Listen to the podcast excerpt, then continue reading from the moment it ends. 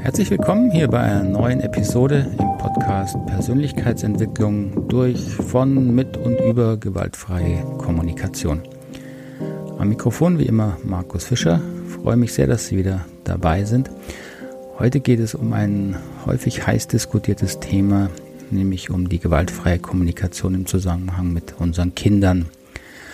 Und ich möchte Ihnen hier darlegen, warum ich glaube, dass eine falsch verstandene gewaltfreie Kommunikation unseren Kindern nicht gut tut, nicht hilfreich ist und manchmal vielleicht sogar schaden kann. Und am Ende werde ich äh, Ihnen zeigen, was ich glaube, was sehr viel sinnvoller ist, wenn Sie hilfreich und unterstützend mit der gewaltfreien Kommunikation im Zusammenhang mit Kindern tätig sein wollen. So diese die Grundlage und die Themen, ähm, auch mit denen sich hier der Podcast beschäftigt, ziehe ich natürlich viel aus meiner meiner Arbeit, meinem Leben. Ähm, ich habe auch Kinder, ich habe zwei Töchter, die eine ist jetzt schon erwachsen, die andere ist gerade auf dem besten Wege dahin.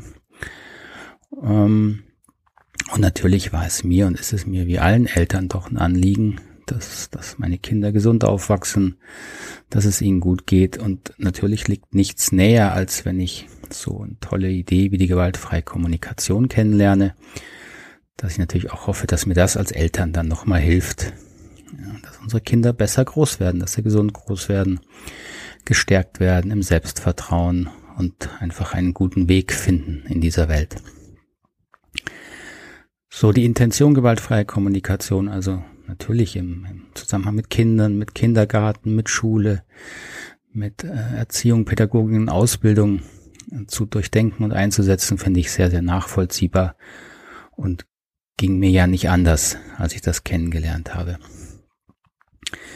Mittlerweile bin ich allerdings durch viel natürlich auch Erfahrung und Beschäftigung auch mit dem Thema, wie, wie entwickeln sich eigentlich Kinder, wie wie wachsen Kinder eigentlich auf, wirklich zu dem Schluss gekommen, dass man da sehr genau hingucken muss und sehr vorsichtig sein muss. Und da, wenn ich das Thema gewaltfreie Kommunikation und Kinder jetzt, sage ich mal, innerhalb der, der Szene der gewaltfreien Kommunikation anspreche und diskutiere, dann schlägt mir häufig so ein Argument entgegen, das, äh, das heißt dann, ja, aber Kinder sind doch gleich, die sind doch, haben doch die gleichen Rechte wie Erwachsene, die müssen wir gleich behandeln. Ähm, und wenn ich da auch nur etwas kratze an diesem Thema, dann wird mir häufig vorgeworfen, dass ich ähm, da irgendwie Kinder äh, nicht ernst nehmen will, abwerten will und nichts liegt mir natürlich ferner. Was mir in diesen Diskussionen einfach häufig fehlt, ist eine, eine Unterscheidung von Gleichheit. Ähm, es gibt für mich zwei grundlegende Unterschiede von Gleichheit. Zum einen, äh, sag ich mal, absolute menschliche Gleichheit. Das der bekannte Pädagoge Jesper Juhl nennt das die Gleichwürdigkeit. Äh, nicht umsonst steht in unserem Grundgesetz, äh, Paragraph 1, die Würde des Menschen ist unantastbar. Also auf der Ebene einer menschlichen Würdigkeit sind natürlich Kinder egal welchen Alters und genauso wie Erwachsene, völlig gleich. Sie haben eine menschliche Würde, die im besten Falle, so hoffe ich, unantastbar sein sollte. Und daraus folgen natürlich auch, dass sie viele Rechte haben, ja, die sie aus diesem Grundsatz entwickelt wurden. Heute darf man Kinder nicht mehr körperlich äh, misshandeln und schlagen, nicht mal mehr zum Glück in der Familie, was bis vor wenigen Jahren noch äh, ja nicht mehr strafbar war. Also die Würde des Menschen ist gleich und die Würde von Kindern ist natürlich die gleiche wie von Erwachsenen. Aber Kinder sind natürlich in ihren Fähigkeiten und Entwicklungs, äh, in ihren Entwicklungsbereichen überhaupt nicht gleich wie Erwachsene. Also Kinder sind doch schon mal völlig abhängig von Erwachsenen. Natürlich unterschiedlich jetzt nach Alter. Kind fasse ich ja jetzt von sagen wir, 0 bis 12, 13, 14, 15, 16 Jahre und da gibt es natürlich Riesenunterschiede. Und dass es da Riesenunterschiede gibt, zeigt doch schon, dass sich Kinder eben enorm verändern im Aufwachsen. Und diese Veränderung muss man ernst nehmen ähm, und angepasst daran sich verhalten. Und dann müssen wir nochmal gucken, was da die gewaltfreie Kommunikation eine Rolle drin spielen kann. Wenn wir mit Kindern umgehen, wenn wir mit ihnen sprechen, kommunizieren, ähm, dann ist es aus meiner Sicht wirklich hilfreich, dass wir uns immer wieder klar machen, dass sich nicht nur körperlich sehr viel verändert in Kindern, das sieht man ja, sondern natürlich auch seelisch, geistig in ihren kognitiven Fähigkeiten. Und wenn man das mal sehr, sehr vereinfacht versucht, in ein paar Phasen zu fassen, dann kennen wir doch die, alle die Idee, dass ein ganz kleines Baby wie scheint noch gar kein wirkliches Ich-Bewusstsein zu haben. Und das hat, ist auch vielfältig untersucht worden und natürlich verschwimmen die Grenzen, wann das genau entsteht, dieses Ich-Bewusstsein, aber es ist sehr deutlich, dass es eine Phase gibt, wo eben vor diesem Ich-Bewusstsein besteht. Da hat, haben wir noch keine wirkliche Abgrenzung Ich und die Welt, ich und die anderen. Und dann wachsen wir langsam in dieses Ich-Bewusstsein hinein. Kennen wir alle als Eltern, wenn dann die Kinder anfangen, Ich zu sagen. Äh, das kann dann auch irgendwann mal anstrengend werden, weil das Ich dann natürlich auch viel will und braucht. Nennen dann manche die Trotzphase. Ähm, und Kinder lernen dann eben, okay, ich brauche was, aber es gibt dann auch noch andere. Dann rutschen sie in die nächste Phase und sie lernen weiter und merken, es gibt da draußen noch wirklich Menschen, die haben andere Bedürfnisse. Natürlich hat ein Kind bestimmt ein Gespür dafür, dass zum Beispiel die Mama sehr nah ist und dass dann noch ein Wesen, ein Mensch ist, der, der mir nah ist, aber dass die Mama auch eigene Bedürfnisse hat und die vielleicht nicht mehr mit den eigenen übereinstimmen, das muss natürlich auch erst lernen. Das heißt, es wächst in diese Ich- und Du-Phase und kann da erstmal unterscheiden von, aha, da gibt's noch Menschen, die die verhalten sich anders, als ich das will. Dann reibt es sich natürlich daran und dann kommen auch die Kämpfe und das wird anstrengend. Aber das braucht es eben für eine gesunde Entwicklung. Und wenn die gesunde Entwicklung gut verläuft, dann lernt es eben auch ein Gespür für das Wir zu entwickeln. Also sich einzufügen in einen Kreis von Menschen, ähm, wo es eben dazugehört, dass es da auch Regeln gibt, da gibt es äh, Vorgaben, Normen, da tut man manche Dinge, manche Dinge tut man nicht. Und das ist auch, wenn es gesund verläuft, ein sehr wichtiger Prozess eben der Sozialisierung. Und das meint eben nicht immer nur dieses, ich muss mich verbiegen und darf nicht sein, wie ich will. Nein, ganz im Gegenteil, das meint eben auch, wir alle müssen unsere spontanen Impulse, die wir alle haben, müssen wir in den Griff kriegen, müssen wir ähm, disziplinieren, damit umgehen können und nicht immer alles im Außen ausagieren. Und das ist dann eben die Phase, wo wir ein Wir-Bewusstsein entwickeln, eine Zugehörigkeit erfahren und die auch brauchen. So, und da, dieser Prozess, den nennen wir mal sehr vereinfacht erwachsen werden. Also wenn man sich damit beschäftigt, dann denke ich, ist doch relativ klar zu sehen, dass da Kinder schon mal sehr, sehr unterschiedlich sind von Erwachsenen gibt viele interessante Experimente dazu. Ich möchte Ihnen hier auch nur eins äh, zeigen. Es gibt ein Experiment, dass zum Beispiel kleine Kinder überhaupt noch nicht die Perspektive eines Erwachsenen einnehmen können. Da zeigt man ähm, ein kleinen Kind, das setzt man also gegenüber von einem Erwachsenen und zwischen das Kind und den Erwachsenen ähm, stellt man einen Ball und der Ball ist halb, sage ich jetzt mal, gelb und auf der anderen Hälfte ist er blau gefärbt. Das zeigt man dem Kind auch, dass er also zwei verschiedene Farben hat. Ja, zeigt man ihm und dann stellt man den Ball zwischen Kind und Erwachsene, so dass das Kind die gelbe Seite sieht und der Erwachsene die blaue Seite sieht. Und sehr kleine Kinder, wenn man die jetzt fragt, welche, welche Farbe sieht denn der Erwachsene?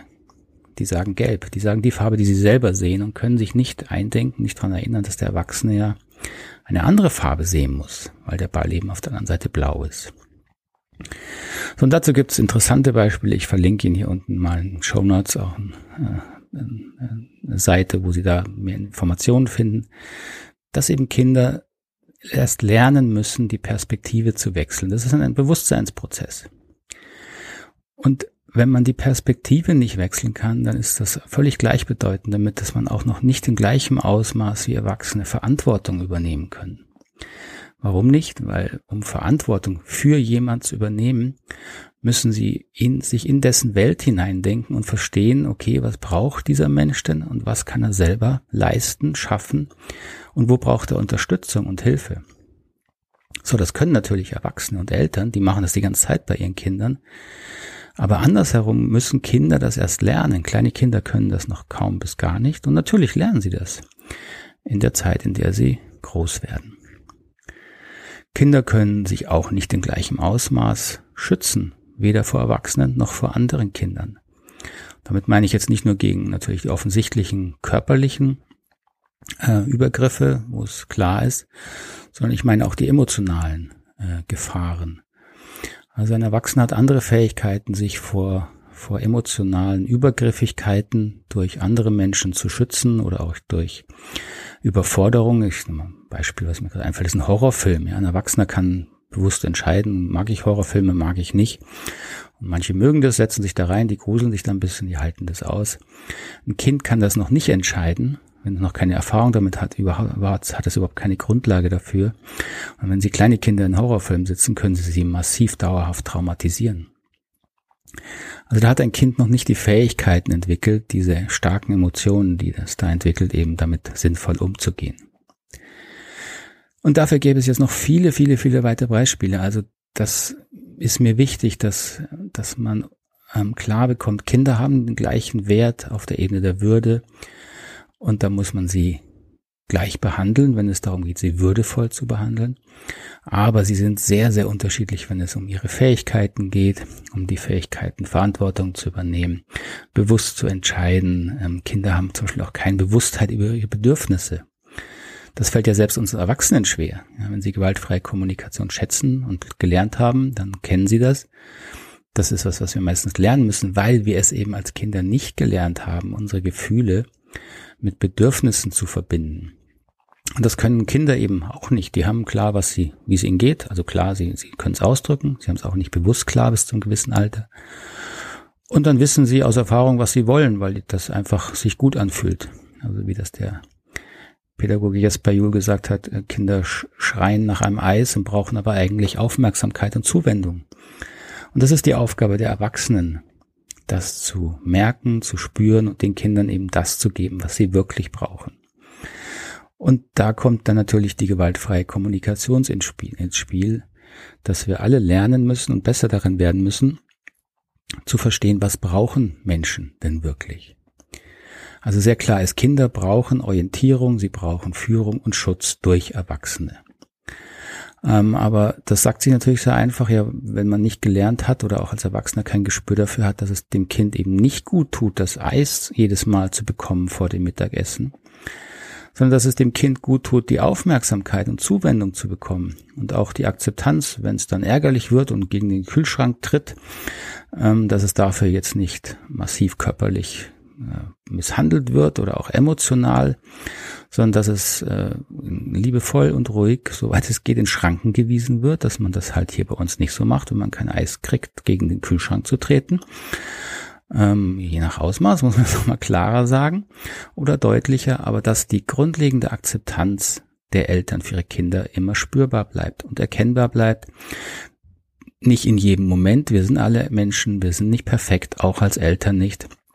Aber es macht einen Unterschied, ob sie dann, auch wenn sie mal ausgerastet sind als Eltern, danach zu ihrem Kind gehen können und ihm deutlich machen, ich mag dich, ich bin weiterhin für dich da und du bist nicht verkehrt. Das muss und kann man gar nicht immer durch Worte machen. Da gibt's natürlich für Kinder, nimmt man sie in den Arm, man guckt sie an. Da gibt es viel, viel, viele Möglichkeiten, dass Kinder das dann spüren. Was ist also das Resümee, wenn es darum geht, gewaltfreie Kommunikation und Kinder? Ich sag's mal ein bisschen provokativ. Lass die Kinder doch bitte mit gewaltfreier Kommunikation in Ruhe. Und damit meine ich, erzählt ihnen nichts darüber, bringt ihnen nicht irgendwelche Giraffen und Wolfsspielchen bei, wie das häufig ich aus Büchern schon gesehen habe. Und da gibt's auch ganze Programme zu. Lasst sie mit diesem äh, Lernkram in Ruhe und lebt ihnen gewaltfreie Kommunikation vor, liebe Erwachsene und Eltern. Und was heißt vorleben? Das heißt erstmal selber bewusster werden. Welche Gefühle habe ich denn überhaupt und was brauche ich, wenn ich diese Gefühle habe? Wie drücke ich die sinnvoll aus? Bin ich denn überhaupt klar da drin? Ähm, das heißt erstmal gewaltfreie Kommunikation selber zu lernen und zu integrieren. Und wenn man sie gut integriert hat, hat man keinen Impuls mehr, seinen Kindern da irgendwas groß drüber zu erzählen, sondern man lebt sie so gut man es kann mit den Kindern. Und an den Momenten, und die kenne ich vielfältig und die kenne ich auch von anderen Eltern vielfältig, in denen man nach eigenen Maßstäben scheitert, weil man halt doch wieder ausgerastet ist, weil man müde war, weil man erschöpft war, weil die Kinder nicht aufhören, äh, nach de, dem Handy zu schreien zum hundertsten Mal, weil man ihnen 50 Mal gesagt hat, das Handy kommt weg beim Abendessen und dann ist es immer noch da. Ja, dann wird man halt mal laut und rastet mal aus. Ist doch nicht schlimm. Schlimm wäre, wenn Kinder das dauernd und immer erleben wenn sie dann nicht erleben, dass Erwachsene darüber reflektieren, an ihrem Verhalten arbeiten und sich gegebenenfalls vielleicht auch mal entschuldigen. Natürlich, wenn sie unangemessen gehandelt haben gegen ihre Kinder und wenn Kinder das verstehen können. Auch das hängt ja wieder vom Alter der Kinder ab, ob sie damit umgehen können. Also liebe Erwachsene, liebe Eltern, äh, lernt natürlich gern gewaltfreie Kommunikation, entwickelt euch selber weiter, klärt eure eigenen Themen, auch eure Projektionen auf die Kinder. Das ist ja ein sehr äh, auch schwieriges Thema. Wir haben alle so viele Projektionen, äh, was wir von unseren Kindern auch unbewusst erwarten.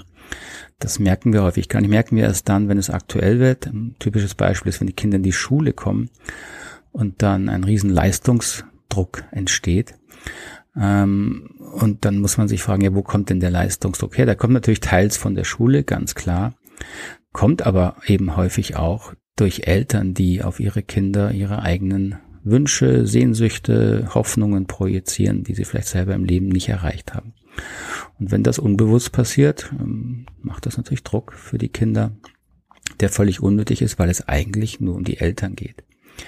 Erklärt eure Ängste, ähm, die manchmal übertrieben sind. Es ist nicht schlimm, wenn Kinder auf Bäume klettern und runterfallen. Ja, da kann was passieren. Das ist dann natürlich teilweise tragisch, wenn was Schlimmes passiert. Und das Leben ist leider gefährlich. Und ich glaube nicht, dass wir unsere Kinder gut darauf vorbereiten, auf das Leben, wenn wir sie äh, in Watte packen und vor allem schützen wollen, weil dann lernen sie nicht damit umgehen, dass es halt Grenzen gibt und dass es Schwierigkeiten gibt. Also, da müssen wir Eltern unseren Ängsten arbeiten. Warum halten wir es nicht aus, dass Kinder da auf eine Entdeckungstour in der Welt gehen? Klärt eure Beziehungen, natürlich vor allem die Ängsten und Nächsten zu Hause mit Partner, Partnerin. Wenn es dauernd offenen Streit gibt, ist das für Kinder sehr belastend. Ähm, wenn Eltern ihnen zeigen, ja, streiten ist okay, da wird's auch mal laut, Mama und Papa schreien sich vielleicht auch mal an oder dann gibt's mal Stress. Ja, das ist doch auch okay, das ist das Leben.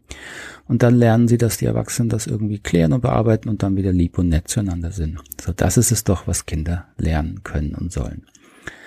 Also lasst bitte eure Kinder mit diesem ganzen GFK-Theorie und irgendwelchen hm, verquerem Verhalten, was wir da, was da manchmal in Seminaren vermittelt wird, lasst sie bitte damit in Ruhe ähm, und arbeitend an euch selber. Ich glaube, das ist das Beste für, für eure, für ihre und auch für unser aller Kinder.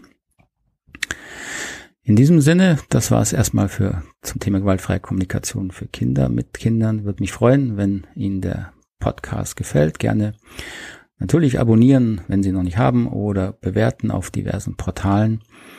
Und wenn Sie online oder auch live mit mir und uns arbeiten wollen, Natürlich haben wir da auch Angebote für, wenn Sie die gewaltfreie Kommunikation wirklich lebensnah praktisch lernen und leben wollen, finden Sie dazu viele äh, unterstützende Angebote auf unseren beiden Homepage. Die verlinke ich Ihnen auch hier unten. Ähm, und wie immer freue ich mich über Kommentare und Fragen. Bitte einfach mir zukommen lassen per E-Mail oder WhatsApp. Ähm, die beantworte ich dann gerne, bearbeite ich gerne hier in einer der nächsten Folgen. Soweit, dann wünsche ich Ihnen alles Gute. Bis zur nächsten Episode hier im Podcast Gewaltfreie Kommunikation. Tschüss, Ade.